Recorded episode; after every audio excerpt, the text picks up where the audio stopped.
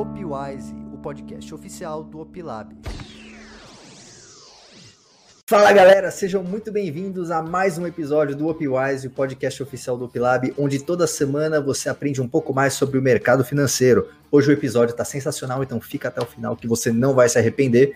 Meu nome é Alexandre Abidum, estou aqui com o meu co-host de sempre, Marcelo Paz, especialista em tecnologia, criptos e tudo mais. Beleza aí, paz? Fala, Abidum, muitíssimo é, ah, de novo. Eu toda vez boa eu faço tarde. isso, né? Não posso falar boa tarde. Eu vou, eu vou, eu vou fazer o seguinte, Abidon. Toda vez que a gente for gravar esse programa, eu vou falar boa tarde, dane-se, que é o horário que a gente tá gravando o vídeo. Que é o que importa, né? Fala boa tarde, boa tarde pra, pra, pra quem estiver nos ouvindo. Se você estiver ouvindo de manhã, é bom, é bom dia. Se estiver ouvindo à tarde, é boa tarde. Se estiver ouvindo à noite, é boa Legal. noite. É, muitíssimo é, obrigado pelo convite mais uma vez aqui, né? Pra gente participar desse super papo. A gente vai ter com um super convidado aqui, mais que especial. Ah, apresenta ele pra gente aí, Abidon. Exatamente, cara. Hoje a gente está com o André Kaplan, que é analista da LS Análise. A gente vai conversar com ele sobre mercado, sobre análise técnica, sobre long and short, derivativos e muito mais. Então, André, seja, aliás, Kaplan, né? Seja muito bem-vindo aqui, cara. É um prazer ter você. Legal, pessoal. Boa tarde, aqueles que estão escutando o programa à tarde. Bom dia, se for de manhã aí, né? É um prazer estar com vocês aqui ah, da Opilab. E. Bom, vamos lá. Boa. Cara, primeiramente, obrigado aí pelo, pelo convite. A gente gosta de, de receber pessoas aí que, que tem mão na massa no mercado financeiro, que mostram o que fazem e tal. E você que faz bastante transmissão aí, bastante live, isso é bem interessante pra gente. Conta uma coisa, é, você já tinha alguém na sua família que investia ou que fazia trade? Como que você, como que você entrou nesse mercado? Ah, Alexandre, eu acho que eu entrei nesse mercado como, como todo mundo. É, aliás, como a gente vem ao mundo, nu. É, eu não entendia nada. Eu fiz todas as besteiras do mundo. E claro que no começo eu não tenho vergonha nenhuma de dizer. Aliás, eu estou aqui só por conta disso. ah, eu acabei perdendo dinheiro. Né? Eu entrei no mercado mais ou menos em 2006 para 2007, uma baita tendência de alta, mais ou menos quando, um, um aliás, um pouco antes da, da, da publicação do, do- da, da- da tripla classificação aqui do Brasil, a Times publicando ah, o Cristo Redentor indo de foguete, né? Aquela coisa de mídia e etc. Ah, no começo eu até ganhei dinheiro, depois perdi tudo e aí descobri que eu tinha que estudar bastante, aprender bastante para poder sobreviver como investidor nesse mercado. né? Ah, nesse tempo foi quando eu conheci o Stormer, o Alexandre Volvax, ah, o Leandro, o Thiago ah, da LS Análise. Né? E, e é engraçado essa história, porque. E aí fui aprendendo com eles, né? Ah, enfim, muito das operações direcionais em relação a posições mais longas, qual seja hoje, por exemplo, eu faço a parte de position na LS Análise ju- junto com, com Stormer, me posicionar com prazos mais longos, mas de maneira inteligente, protegendo o capital, a utilização das opções, inclusive como proteção dessa minha carteira, e assim vai.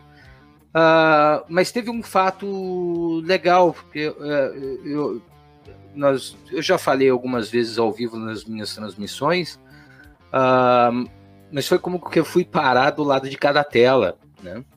Porque para mim bastaria ser um bom investidor, ter recuperado meu dinheiro e ter ganho mais, como assim foi, ah, ter sobrevivido ao mercado na base da experiência, né?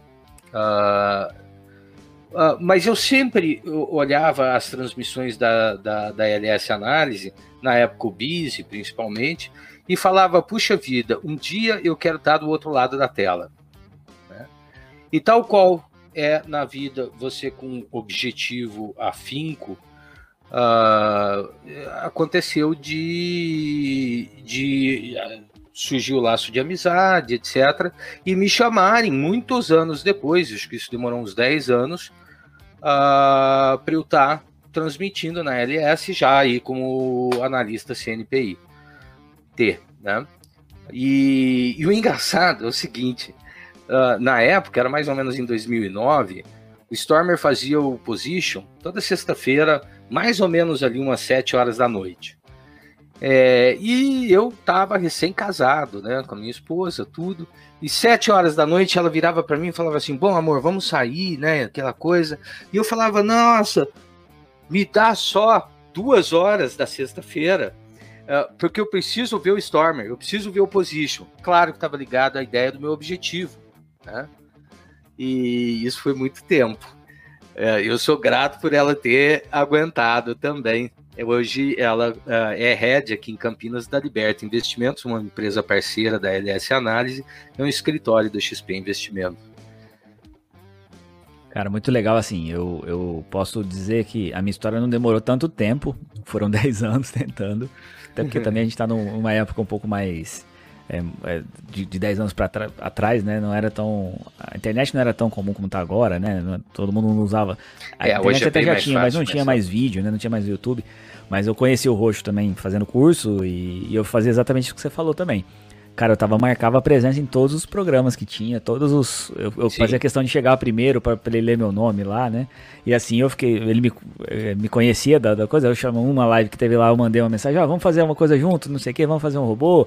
E aí a gente comecei a conversar com o Roxo e agora eu tô aqui do outro lado também, assim como você fez. Então é, é muito legal. É isso, né, Kaplan? Acho que gente, quem tem, tem que ter os objetivos, né? Quando eu comecei a fazer os cursos de aprender investimentos, eu falei, não, eu quero fazer parte desse time aí de alguma forma. Me esforcei demais, estudei demais, fiz muita coisa e tive a oportunidade de estar aqui do é. outro lado também. Muito legal.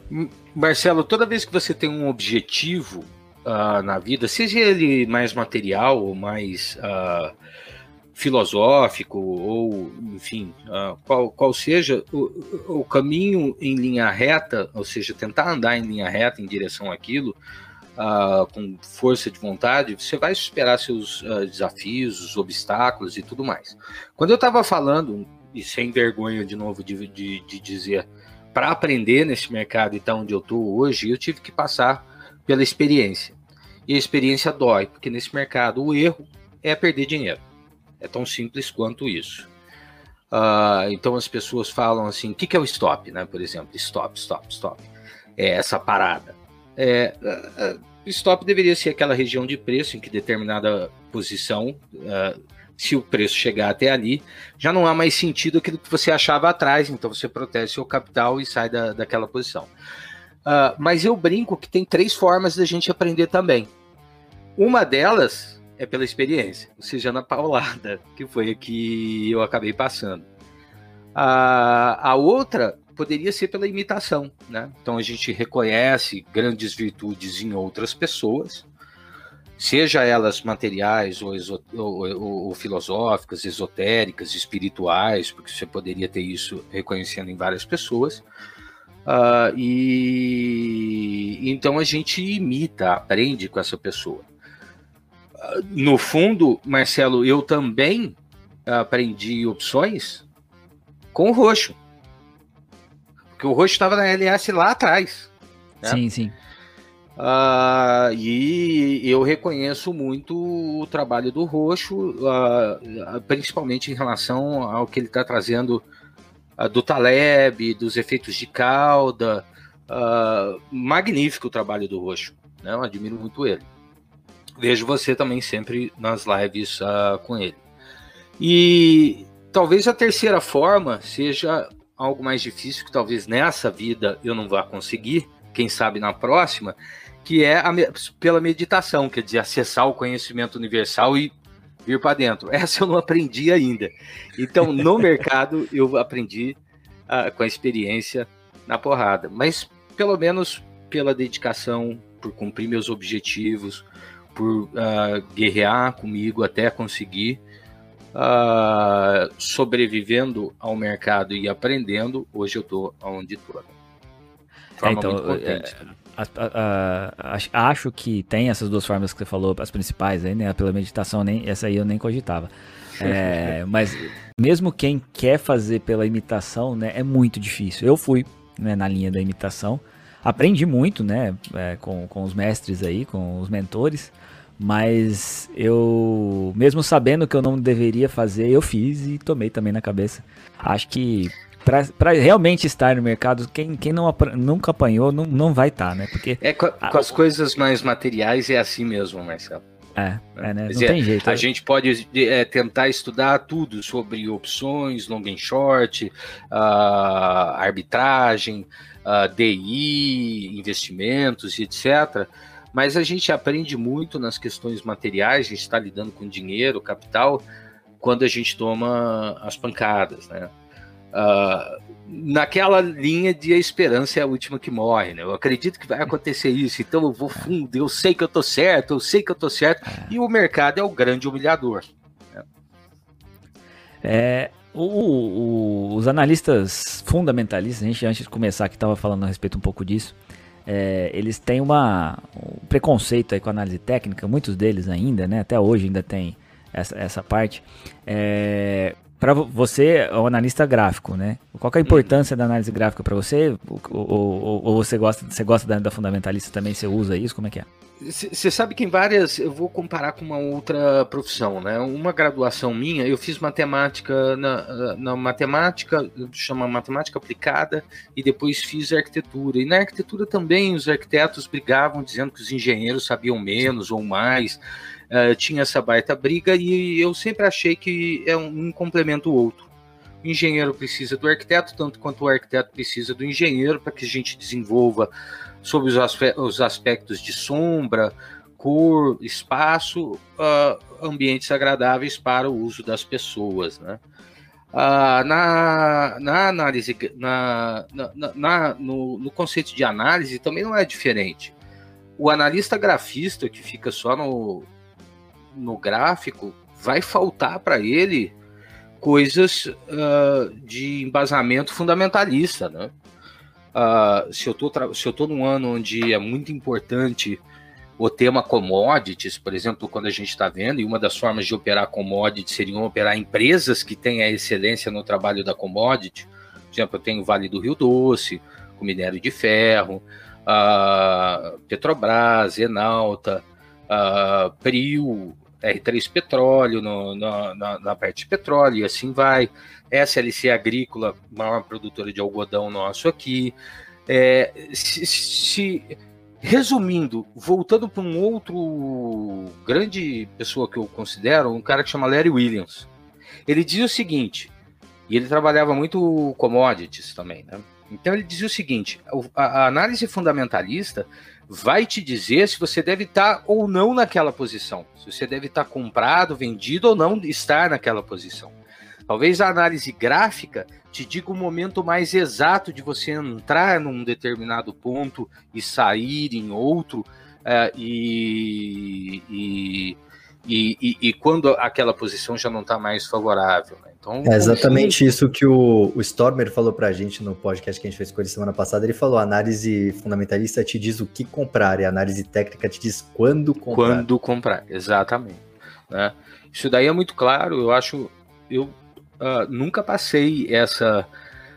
Uh, junto dos analistas fundamentalistas esse problema, né? Porque para mim é muito claro isso. Eu inclusive tento uh, sempre aprender mais, os, tão quanto eu consigo, né? Porque senão a vida fica.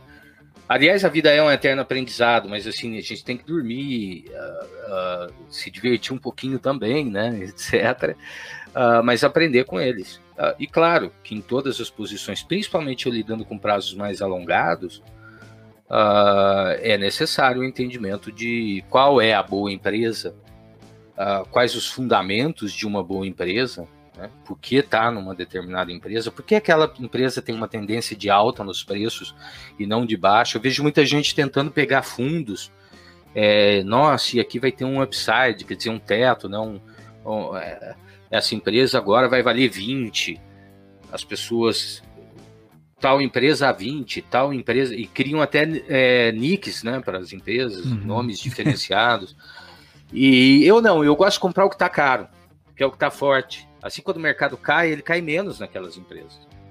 É o que a gente chama de força relativa das empresas.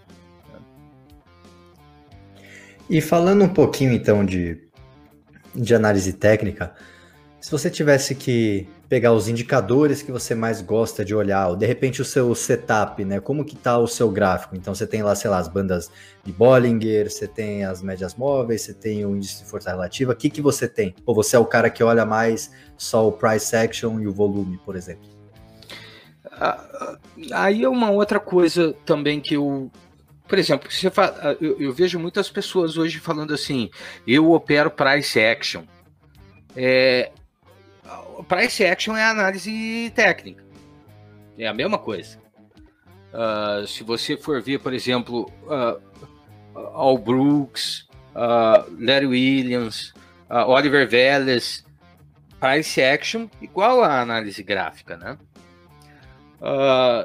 então, talvez as pessoas queiram entender como a movimentação do preço, os padrões que, de preço a qual a gente concebe uma maior probabilidade de um determinado acontecimento uh, como price action. Mas se a gente tem ferramentas e dentro da nossa caixa de ferramentas a gente sabe usar aquelas, ótimo. O que a gente não pode deixar é a gente carregar uma caixa de ferramentas de 35 quilos, sendo que a gente usa uh, um quilo e meio do que está lá dentro, né?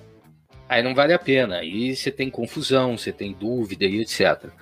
Mas o que eu gosto no gráfico e a utilização das, da, das médias, que é o conceito mais básico, né? uma média rápida com uma média mais lenta. Uh, trabalho muito com a média de 200 períodos, com a média de 20 períodos, uma média mais rápida ainda que tende a me levar a um determinado preço. Uh, muito igual ao Larry Williams, a média de 9 uh, ah, exponencial, o Vélez usa oito aritmética, dá mais ou menos a mesma coisa. E, e o padrão em que os preços se formam, né? O padrão de preço tentando, objetivando um determinado movimento curto. Se eu estou num swing trade, uma perna, né, de uma de uma de um, de um ralizinho que determinado ativo faça, ou posições mais alongadas uh, visto no gráfico semanal, por exemplo, até porque ele tira o ruído do, da, da volatilidade do gráfico diário.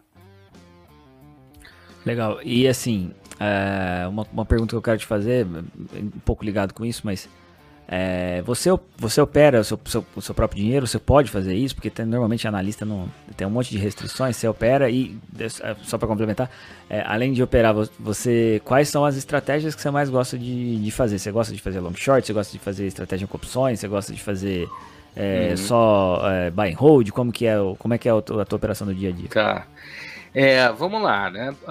Realmente os analistas uh, eles têm certas uh, restrições Uh, ligado às regras da, da, da PBEC, talvez criadas no sentido de que o analista não deveria propor qualquer tentativa de manipulação do mercado. Né?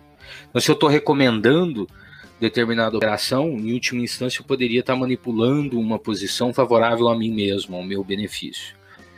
Uh, não é muito o que eu acho que acontece pelo volume que pessoas físicas podem promover em determinados ativos, né? Uh, mas eu acho que esse é o centro da regra da, da PMEC.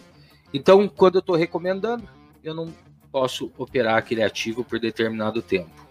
E assim eu aprendi a conviver com isso, né?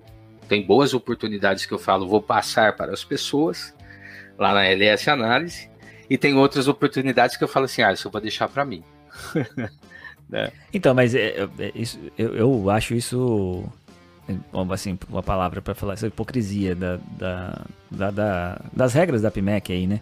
Porque teoricamente, se você tá se você tá recomendando uma posição que você vai comprar, é porque você realmente acredita naquilo. E, eventualmente, o seu trabalho é um bom trabalho, mas você sabe que tem muitas muitos analistas aí que só fazem o, o, o ah, eu preciso indicar como alguma coisa, vai lá, pega uma que tá dando uma indicação gráfica lá e dane-se, né? Não acredita, nem acredita naquilo, ele não compraria é. para ele e ele tá indicando, né?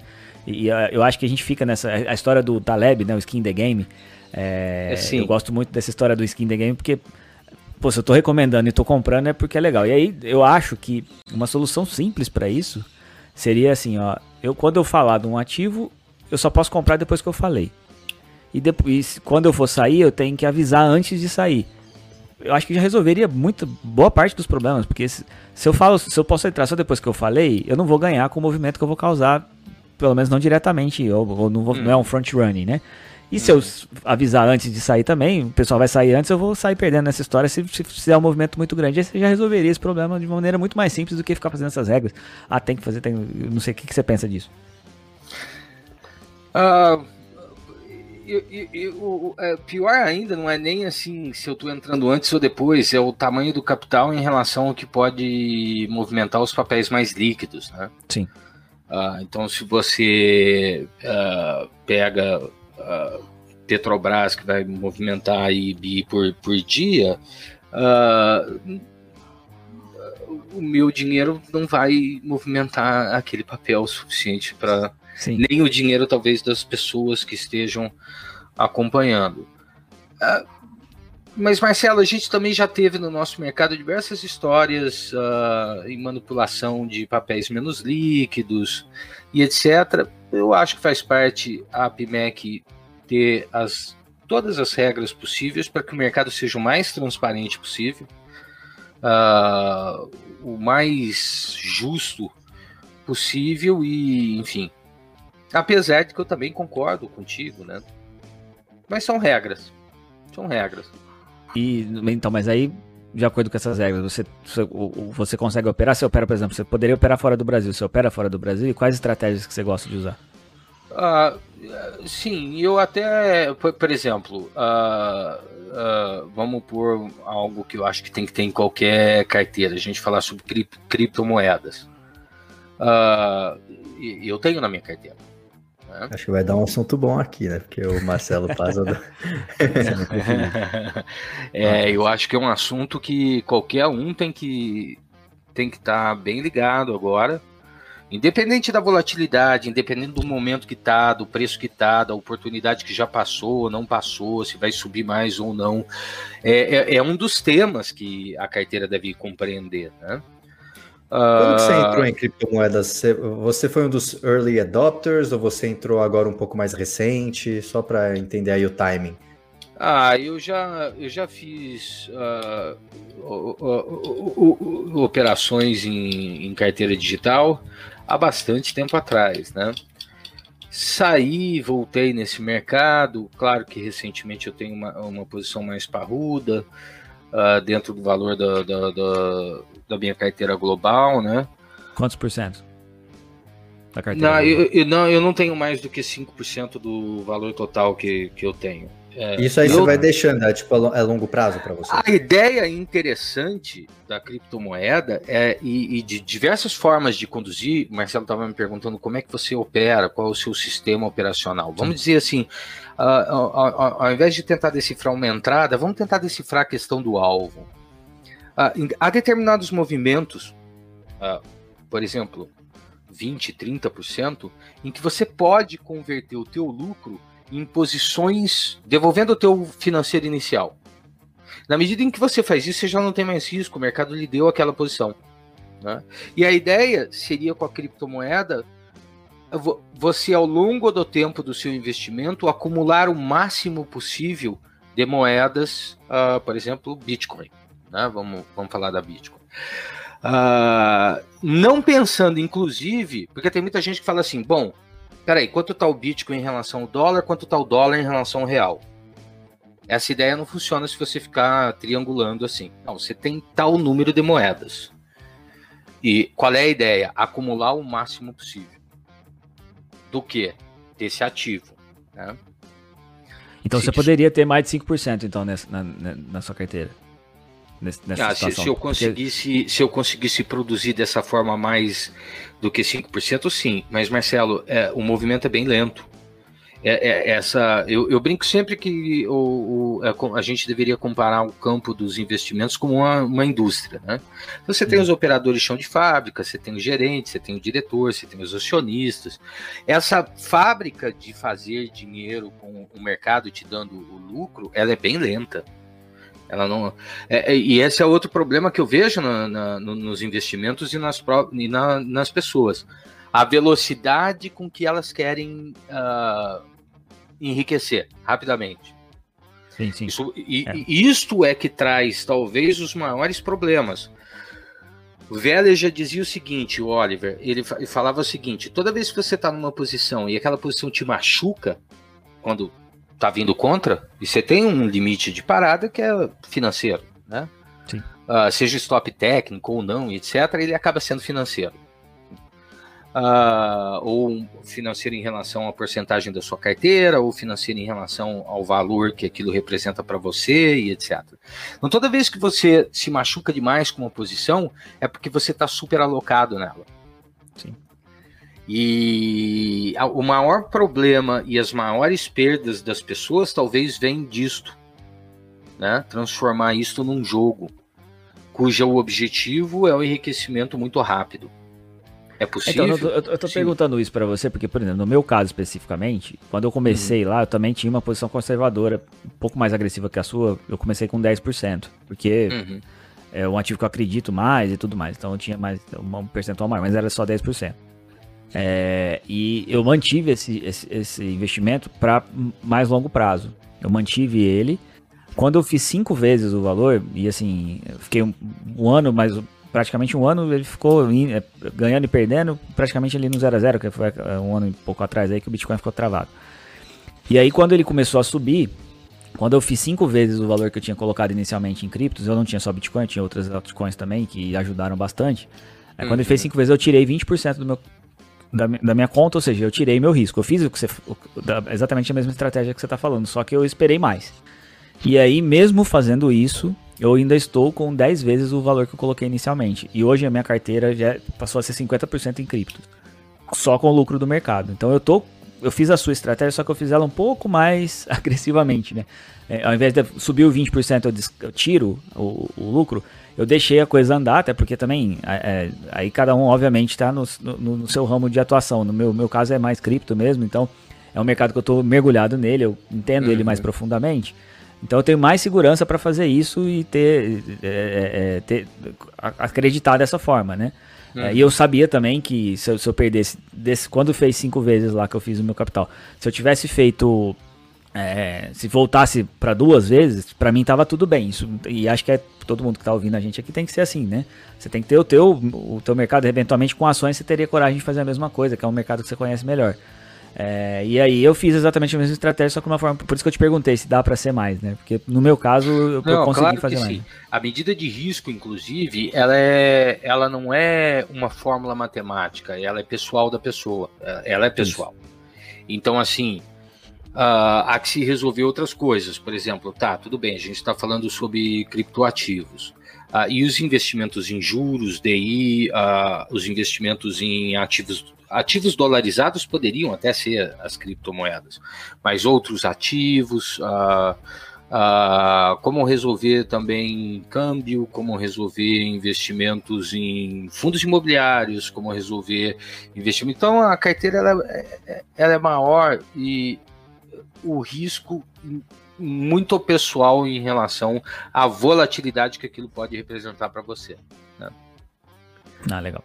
É, eu ia até perguntar para eu ia perguntar para você, o, o, o Paz, você, você falou que tá com 50%, uhum. você não planeja de repente fazer uma realocação? Eu fi, então, eu fiz essa primeira realocação da, de Bitcoin especificamente, depois eu fiz Ethereum, que tava. Porque assim, a minha, a minha alocação é, por exemplo, 60% Bitcoin, depende da época, tá? 60% Bitcoin, 20% Ethereum, o resto eu divido entre outras. É, e aí, é, eu tava com 70% de Bitcoin, 30%, não, tava com 60% de Bitcoin, 30% de Ethereum. Ele passou do meu limite, demais, né, a parte de Ethereum. Aí eu descasquei Ethereum, voltei para Bitcoin, agora eu tô com 80, é, 80, 10 e o resto em altcoins. Então, nesse momento ainda, como eu ainda acredito que estamos numa tendência de alta, como Sim. os valores, as informações macroeconômicas me, me dizem que ainda é um bom momento estar exposto, é, eu não tô, é, eu, eu tô deixando a coisa acontecer. Porque assim, aquela história, deixa os seus vencedores vencerem, eu tô deixando. É, até porque eu já tô sem meu risco inicial, eu não tenho mais o risco. Isso me dá uma tranquilidade muito grande para me manter na posição. Só com o lucro que eu tô lá. Só que eu pretendo sim descascar quando eu achar que os sinais de mercado que estão deteriorados de alguma forma que acho que tá perigoso demais, eu vou descascar uma parte. Ficar, não ficar exposto, eu não vou, provavelmente nunca ficarei, né? Sempre vou ter um percentualzinho ali. Mas pretendo sim diminuir para poder até comprar mais quando cair de novo, se, se acontecer uma queda, que deve uhum. vai acontecer, né? Uma coisa é fácil. Ah, é, é, né? favorável, inclusive, Marcelo, a posição, não só pela, pela tendência, né, que é tua amiga, ah, e claro, quando você espera a modificação de uma tendência mesmo, é, você nunca vai pegar o topo, você nunca vai sair Exatamente. do topo. Exatamente, não nem quero, nem tô, nem tô tentando. Você acaba tendo que, que devolver uma parte, tudo bem, é, é, são assim os investimentos. e Mas, por exemplo, a gente tem uma questão uh, dos juros nos Estados Unidos, a pressão inflacionária, uh, agora mesmo com o petróleo, por exemplo, o canal de Suez expôs uma fragilidade da globalização em relação ao, a, a, coisas que não são de nosso controle e coisas que são em relação à liquidez que o Fed dá, a alta das, da, da, da, das commodities que geram uh, no ciclo econômico uma pressão inflacionária que é danosa, inclusive, para as posições de renda variável global e quando acontece isso, somado a eventos que a gente não controla, o mundo fica, opa, nossa, a gente está perigando. É, e, e, e as pessoas terem algo como uma reserva de liquidez, porque um ativo deveria ser aquele que produz então riqueza para você, né? Quando você tem uma posição acionária, aquela empresa vai ter que te pagar dividendos. Então, quando você tem um fundo imobiliário, ele vai te pagar um aluguel, um dividendo yield. Uh, quando você tem uma posição em juros, aquilo também está uh, te, te provendo uma, um uma determinado rendimento, vamos por assim, IPCA mais ou alguma coisa.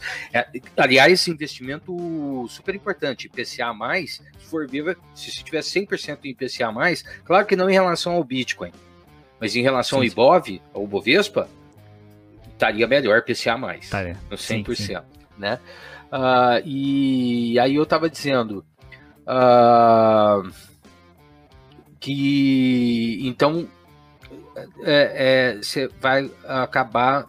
Uh, é uma posição favorável você ter uma reserva de liquidez em dólar quando as pessoas começam a perceber e falar assim: será que o ouro é que faz essa posição de reserva? A gente teve uma queda de mais de 20% do, do topo do ouro até agora. Estamos num suporte muito importante. Comprei, tem, tem, tem até uma reação do mercado, sim, tem até uma reação uh, do mercado. São posições de ouro, são facilmente trabalhadas via opções, inclusive. Uh, não muito aqui no Brasil, mas fora, muito mais fácil por causa da liquidez. Mas a criptomoeda está numa posição extremamente favorável, né?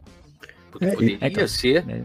a, a, a, essa reserva de liquidez. Uma Aí, coisa mas, você tava falando, que... mas você estava falando de gerar caixa, né? O Bitcoin não gera caixa. Não gera caixa, por isso eu não vou chamar ele de, de, de, um ativo, e sim uma reserva de liquidez minha, né? Onde eu ponho minha reserva. Agora tem sim, por exemplo, algumas pessoas importantes, eu concordo, dizendo, por exemplo, é, será que ela serve como moeda hoje? Mesmo que as pessoas aceitassem. A volatilidade que ela tem em si impossibilita isso. Né? Cabe um, um, um, uma maturação ainda muito tempo. E também a criação de uma moeda, vamos por assim, não são 10 anos, inclusive, que fazem uh, isso. Né? Quer dizer, demora muito tempo mesmo. Uh, mas ainda falta um amadurecimento em relação ao, ao propósito, poderia ser então uma moeda de troca. E nessa questão a volatilidade teria que diminuir muito, porque não há como trabalhar com uma moeda que você tem esse Varia 30% no dia, né? É, até interessante até 30% ou mais no dia. Falando de, falando de volatilidade, o índice do VIX, ele tá pela primeira vez desde hoje deu uma despencada. De, desde fevereiro de 2020, ele já está nos níveis pré-pandemia. Porque Sim. no dia 24 de fevereiro de 2020 foi quando deu aquele salto gigante, que ele passou de 17, aí já foi para 22, já foi subindo e subindo, subindo, e agora ele está em 17 de novo. Então, é, pela primeira vez desde o, desde o Corona Crisis, desde o carnaval passado, o VIX está no, no nível é, o, o, padrão dele deveria ser menor do que isso se a gente não tivesse uma tensão maior. Uns 13, 14% uh, ali, né? Exato, 12, 13, 14. Agora, uh, é, e ele hoje deu uma baita queda, até porque também o S&P enfim. Subiu uma... 1, QQQ subiu 1.7. Exato, a gente não acompanhou aqui, mas a gente tem feriado amanhã, talvez. aqui às vezes as coisas são um pouquinho diferentes. Aqui é Brasil. Uh, agora, uh, eu entendo o VIX, mas ele é uma medida de volatilidade. A gente está aqui falando sobre o UpLab, sobre opções, de delta 50. Então, assim. Uh, majoritariamente, né? Ele considera majoritariamente, vamos por assim, é o que está acontecendo com o preço agora. Ele não mede a atenção dos operadores ou do mercado, vamos por assim, nos eventos mais distantes da distribuição normal, vamos por assim. Então, por mais que ele caia, ainda não foge o, a possibilidade de que a gente tenha um evento em que ele volte a subir muito e a gente esteja nas caudas. Não, então, inclusive, Kaplan, a gente acredita que precisa que o VIX realmente caia, né? É bastante uhum. para que aconteça um evento desse. Pra porque enquanto um o VIX, porque enquanto todo mundo está é. esperando que vai ter alguma coisa, não vai acontecer. É, Essas eventos vêm quando ninguém espera. É, Marcelo, você sabe que eu nunca vi assim alguém chegar para mim e falar, Oxa, eu nunca vi uma crise anunciada, eu nunca vi um desastre Sim. anunciado. Olha, Kaplan, tira suas posições e avisa teus amigos também. Uh, porque uh, eu, crise, estou chegando. E eu vou vir, vou destroçar.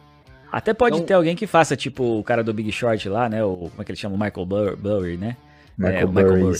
É, ele, ele anunciou, só que ele ficou, ele ficou sentado anunciando mais de um ano e meio, demorou mais, né, um tempão. Mas também ele sofreu muito, quase quebrou. A, não, quase quebrou. Exatamente, né? exatamente. Pra, pra conseguir, assim, mas é, quando então, alguém anuncia, todo mundo chama de doido, inclusive. É, inclusive, ele anunciou de novo, só que dessa vez ele tomou um, um, chacoalhão da SEC, né? A SEC, que é a CVM americana. Ele alertou, ele fez um monte de post lá sobre inflação, um monte de tweets sobre inflação e teve que tirar, deletou o Twitter dele.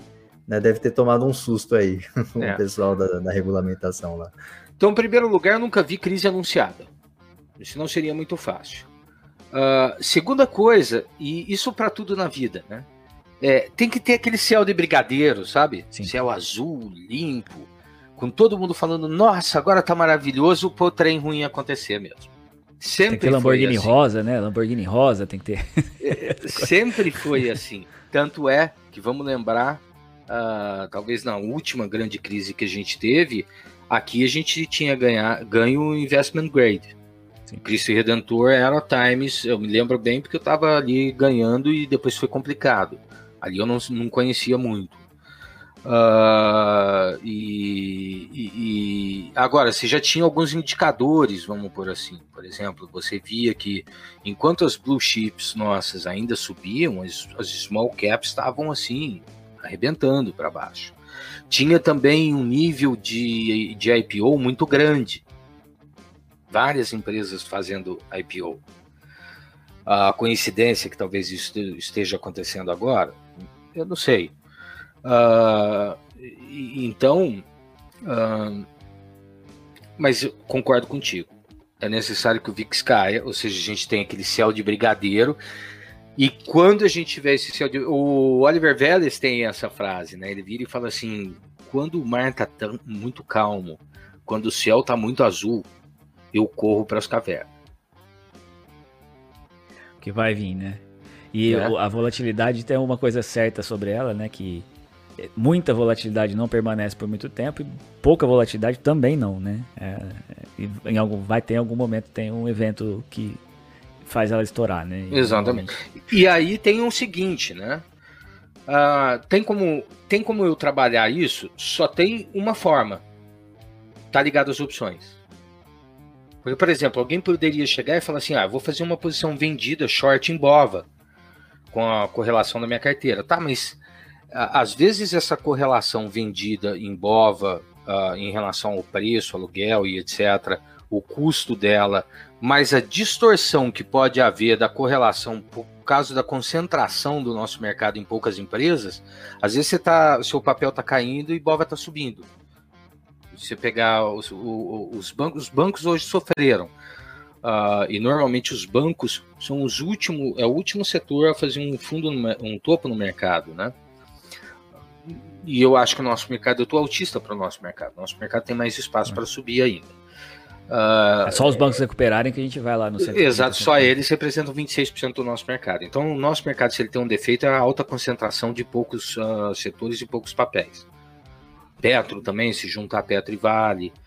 Uh, e, e a única forma de você realmente se proteger contra essas possíveis uh, eventos que acontecem, e não são raros, porque a pessoa que fala assim, raramente ele ocorre, ele tem uma probabilidade muito baixa de acontecer, utilizando a matemática clássica, ou, ou, ou, modelos da física, como a gente utiliza no long and short, por cointegração, por exemplo, é um modelo matemático da física, é, em que a minha segurança é o stop financeiro, né? uh, vem com as opções. A única forma de se proteger com isso vem com as opções. Então tem diversas formas de fazer isso. Uma das que as pessoas muito falam, inclusive o roxo, é a compra da, do pozinho, do, do, do inclusive até falando de, falando de, de, compra de put, né? Porque justamente nesse nível que o VIX está, muita gente, né, pré-pandemia, estava aproveitando esses níveis baixos de baixos, né, de volatilidade. Claro, fica pra, mais barato. É, para começar a montar essas barato. posições. Na verdade, né? antes, antes, mesmo da pandemia, antes. É, um pouco, é, porque alguns dias antes pode, podia estar no mesmo nível, mas a gente chegou lá, acho que abaixo de 10. Exatamente. Né? Quer dizer, que ali comprar... tava baratíssimo. Tava baratíssimo. Exatamente. E, e aí Depois vem a pergunta. Que... É, pode, pode concluir.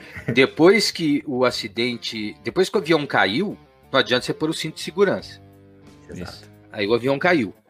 É, então, assim, e eu tenho uma regrinha, né? Assim, para mim é simples. Eu chamo, eu acabo chamando de dízimo que o mercado me cobra. Eu pago ao mercado todos os meses uma parte do meu lucro em forma de proteção.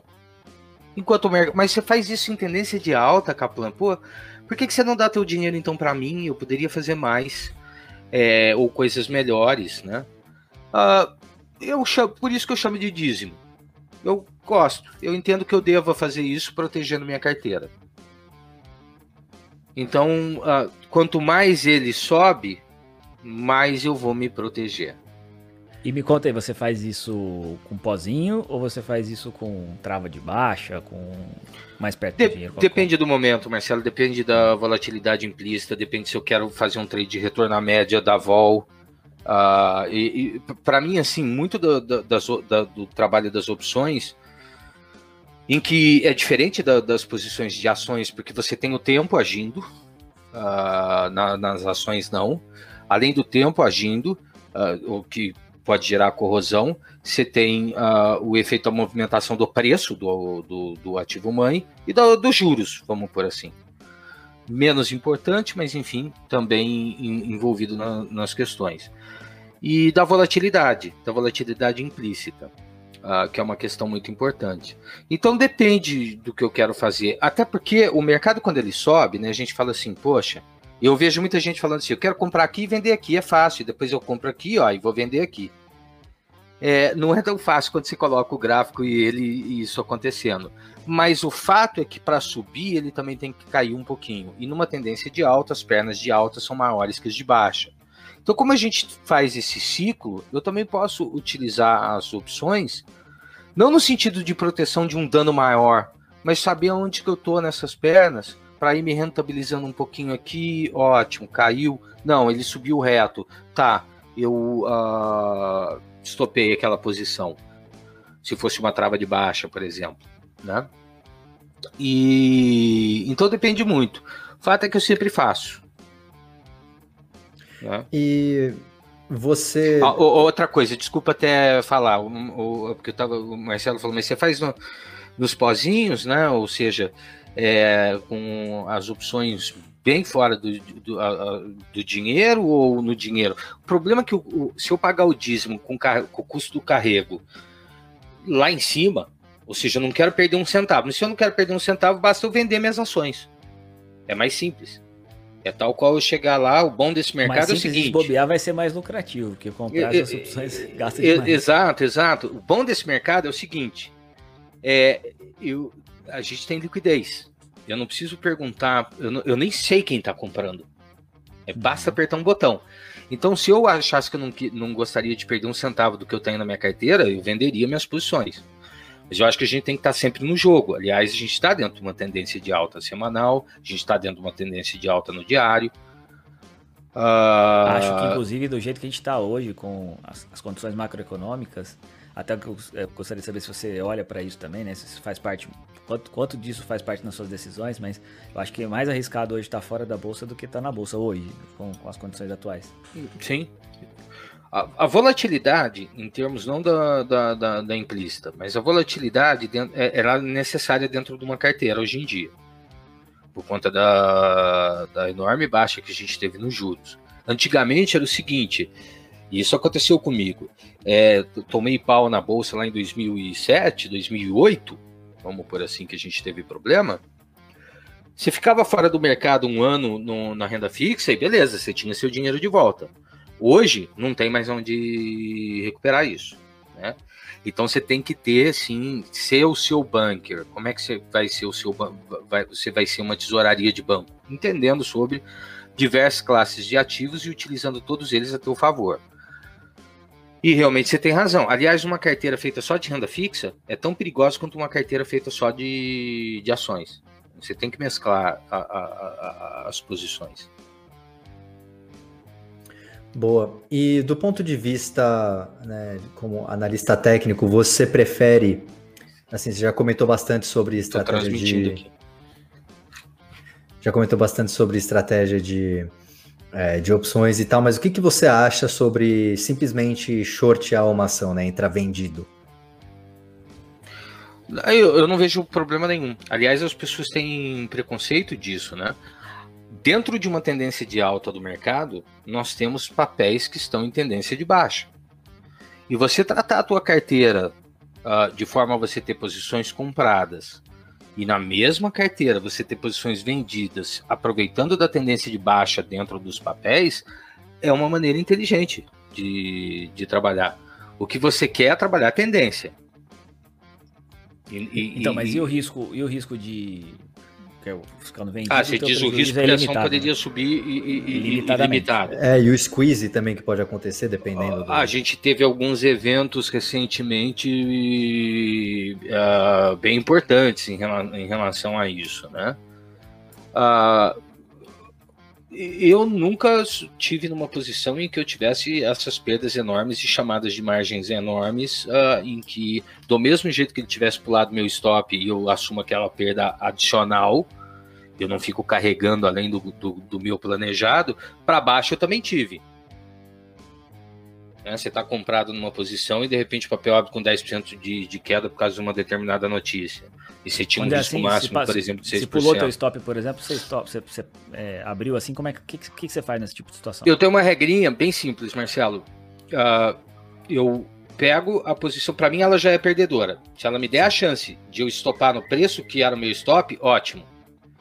Mas eu espero a primeira uma hora de negociação do dia e ponho meu risco ali. Quer dizer, eu assumo que eu perdi mais, espero ainda mais uma hora e ponho uh, essa a, a, a, na mínima. Se o preço voltar, tempo. você vai conseguir vender um pouco melhor do que estava. Se, se ele continuar caindo, você está um, um, pouco, pouco mais de prejuízo, aí você estopa. Se o preço subir, na verdade, eu vou estopar ele onde era o meu original. Eu posso Sim. depois querer reentrar naquela posição. Né? Entendi, entendi. Mas ela já é uma não, mas eventualmente, mas eventualmente ele não chegou lá no teu preço que era teu stop, vai. Ele caiu é, 10, então teu stop era em 5. Aí ele voltou no 7. Sim, eu, ah. aí eu vou conduzindo isto ao máximo que eu é, entendo que. Com limite de uma hora. Pode... Nessa uma hora, não, dependendo do que acontecer nessa uma hora, você estopa com mais prejuízo mesmo. Exatamente. E se você e... tivesse que comparar o shortear versus comprar put? O comprar put, ele talvez fosse um pouco mais interessante para as pessoas, né? Uma vez que é, é, o risco é menor, você tem também a questão da volatilidade que pode jogar a seu favor, né? Sim. É, poderia ser trabalhar as posições vendidas comprando a, a, a put, né? Talvez essa técnica seja mais inteligente para aquele que queira comprar a ação na posição reversa dessa tua. Se eu quero comprar uma ação, por que, que eu vou lá Vou pegar meu dinheiro de mais dois, vou tirar de uma determinada aplicação ou de outro lugar, ou o caixa tá bonitinho lá e vou colocar o, é, é, é, ela em determinado ativo. Eu poderia vender a put. Ah, mas isso aí você tem, você tem uma estratégia com, é, convexa. Você pode. Não, é, eu, eu, eu, eu, eu, eu assumi que eu compraria aquele ativo se ele chegasse àquele preço. Eu já ia comprar ele aquele preço. Tá? Ah, então, da, da mesma forma que as posições que as pessoas poderiam ser utilizadas pra, da parte vendida à compra da put, também é muito inteligente utilizar da compra a, a venda da put. Você só tem que saber como fazer, né? Porque em determinado momento você está pagando 50 mil reais. Se você converter 50 mil reais na, na opção e for exercido, aquilo é uma alavancagem assustadora. Você tem que saber qual é o risco daquilo que você está lidando.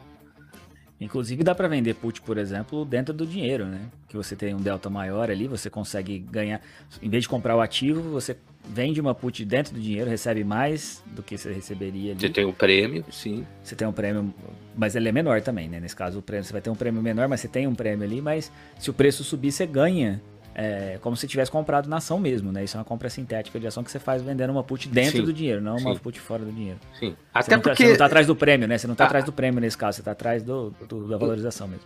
Exatamente.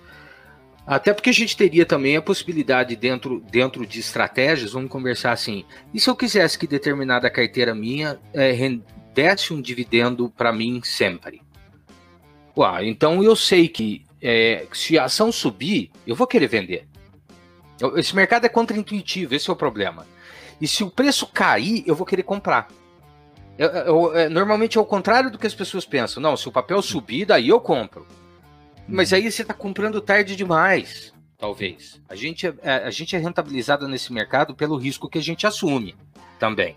Ele é proporcional, isso nas opções é muito claro. Se a, a, a esperança matemática, a probabilidade de êxito é o tamanho do prêmio que você tem, eles são inversamente proporcionais.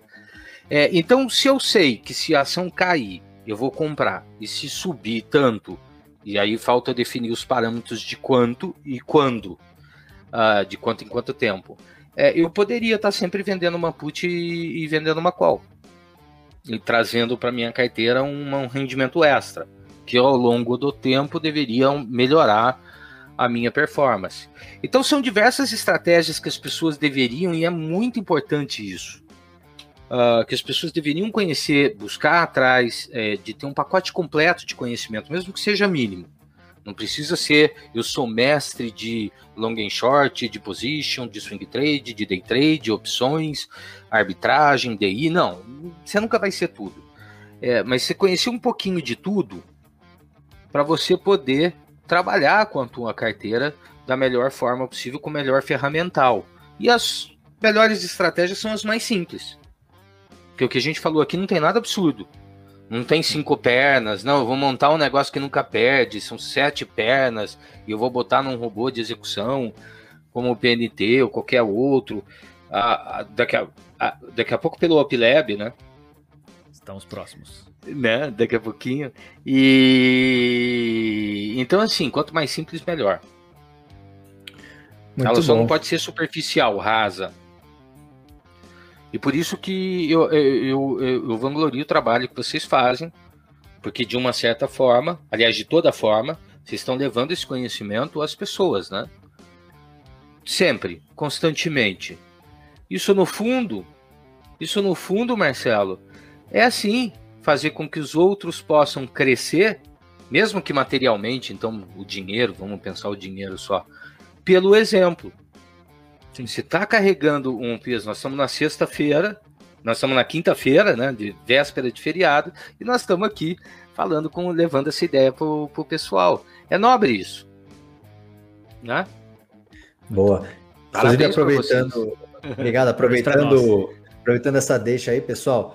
O OpLab está com umas funcionalidades novas que a gente lançou semana passada. Agora a gente tem uma tela de rankings onde você pode filtrar e ver as melhores empresas de acordo com alguns indicadores aí, sejam eles estatísticos, ou indicadores técnicos, ou indicadores fundamentalistas. Então você vai ter lá coisas sobre ROIC, sobre PL, você vai ter sobre correlação, você vai ter sobre tendência de alta, variações de put, taxa. Então tá muito legal, os links estão aqui na descrição. Kaplan, é, uma pergunta aqui para a gente é, fechar com chave de ouro. A gente fala que é a pergunta Opwise. É, qual conselho, qual conselho que você daria para quem quer entrar na bolsa agora? Tá. Ah, primeiro, assim, é, claro que a, a, a renda variável, a, a, bolsa é extremamente importante uh, na composição de, de, patrimônio, frente à diminuição do valor de juros e tudo, mas vai com calma, vai com calma, não precisa ir com muita sede ao pote. O pote vai estar tá sempre lá, o mercado vai estar tá amanhã também, né? É, é, e, e com isso ir aprendendo, ou seja, começar com uma posição pequena e aos pouquinhos ir aumentando ela, entendendo o que está se fazendo, né? Uh, para que não tenha prejuízo, problemas e etc. Que a gente vai errar, não há como dizer que não. Primeiro, porque todo mundo erra. É, que a gente vai perder em determinada posição, sim, a gente não consegue vencer todas. Porque eu suspeitaria muito se alguém me dissesse assim: olha, eu ganho todas, eu tenho um dom natural que você, que Deus me deu. Eu, não, ninguém tem. Uh, portanto, as pessoas deveriam ir sempre ao, aos pouquinhos, e aprendendo, uh, ter um pacote completo, né? Onde ela consiga ir ao longo do tempo, eu vou dizer ao longo dos anos, uh, aumentar o patrimônio dela. Outra coisa, aplique sempre, em, conheça no que você. Não são sempre é, é, quatro letras e um número, quatro letras e dois números que a gente está aplicando. São empresas. São empresas que, enfim, alguma, a maior parte delas, inclusive, que a gente não vai ter na vida. Né? Quando a gente fala Vale, Petro, Bradesco, Itaú, a holding Itaúsa, é, de bons ativos. Isso é 50% do negócio. Tanto trabalhando com opções, tanto trabalhando direcionalmente, sexy de bons ativos. Bom demais. Kaplan, muito obrigado, cara. Foi excelente esse papo aqui. Como que o pessoal encontra você nas redes sociais, ou LS, ou algum site aí que você queira deixar, canal? Dá uma visitada na gente, ls, www.ls.com.vc. Ah, lá a gente tem, poxa, tá eu, o Thiago Bizzi, Lorenz, uh, Stormer, uh, Igor Rodrigues, uh, Igor Monteiro, Paco, Doc Trader, o Rogério, enfim. dá uma visitada lá, nos conheça. Muito bom. Marcelo Paes, como que o pessoal encontra você nas redes sociais? Bom, primeiro agradecer a presença do Kaplan, um papo super legal. Vamos chamá-lo mais vezes aí pra gente trocar mais ideias. Foi um prazer conhecê-lo pessoalmente, porque eu, falo Kaplan, agora, o pessoalmente agora é assim, né? Porque antes da pandemia a gente conhecia, uhum. a gente teria se encontrado em algum momento para fazer essa gravação, agora pessoalmente é a distância assim, mas prazer em conhecê-lo. Quem quiser me encontrar, Marcelo H. Paz no Instagram e Marcelo Paz lá no YouTube. Agora eu tô fazendo programas diários no YouTube lá também sobre criptomoedas. Quem quiser ver, me encontra por lá. E você, Abdum, como é que a gente encontra? Bom demais, muito obrigado novamente a vocês dois. Vocês me encontram, pessoal, no meu Instagram é velhoinvestor, lá vocês já me encontram. Siga também o Opilab nas redes sociais, então a gente tem o nosso Instagram, opilab.app, a nossa página do Facebook, que é Opilab App. Você também encontra a gente no nosso canal do YouTube que você está aqui assistindo, então não esquece de se inscrever, que aí você não perde os próximos conteúdos, a gente tem conteúdo aqui toda semana. E o nosso site www.opilab.com.br, lá tem o nosso blog, onde a gente também está recheando ele de conteúdo muito relevante para você. E claro, o link do Opilab, para você conhecer a plataforma, vai estar tá aqui também. O Opilab está dando 30 dias grátis para quem se cadastrar. Então é isso. Se você estava assistindo, muito obrigado. Compartilhe esse podcast e até a próxima.